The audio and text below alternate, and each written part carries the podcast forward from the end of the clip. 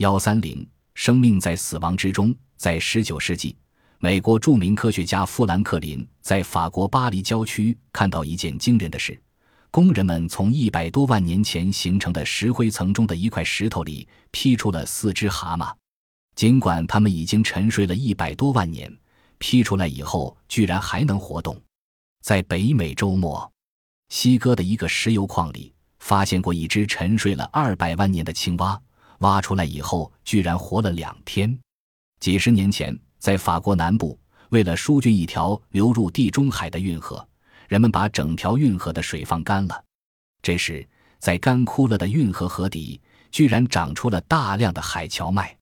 然而，在法国南部是不种这种庄稼的。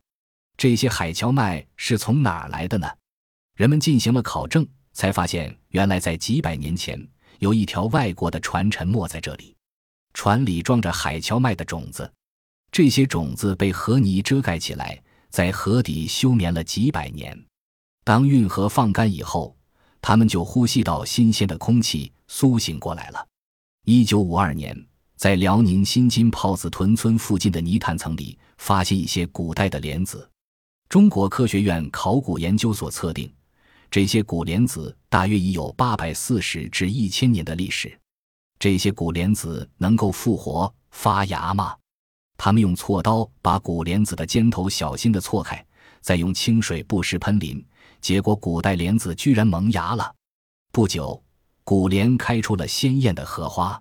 更有趣的是，一九七三年十二月，美国科学考察队在南极进行考察，他们用钻探机钻探，从一百二十八米深的地下取出岩石样品，发现样品中有一种特殊的细菌。他们把这种细菌进行培养。居然也复活了。起初，他们以为也许是钻探机带进来的，又反复试了几次，仍发现有这种细菌，而这种细菌是现代所已有的。据考证，这些细菌在那冰冻的地下大约已经待了一万多年。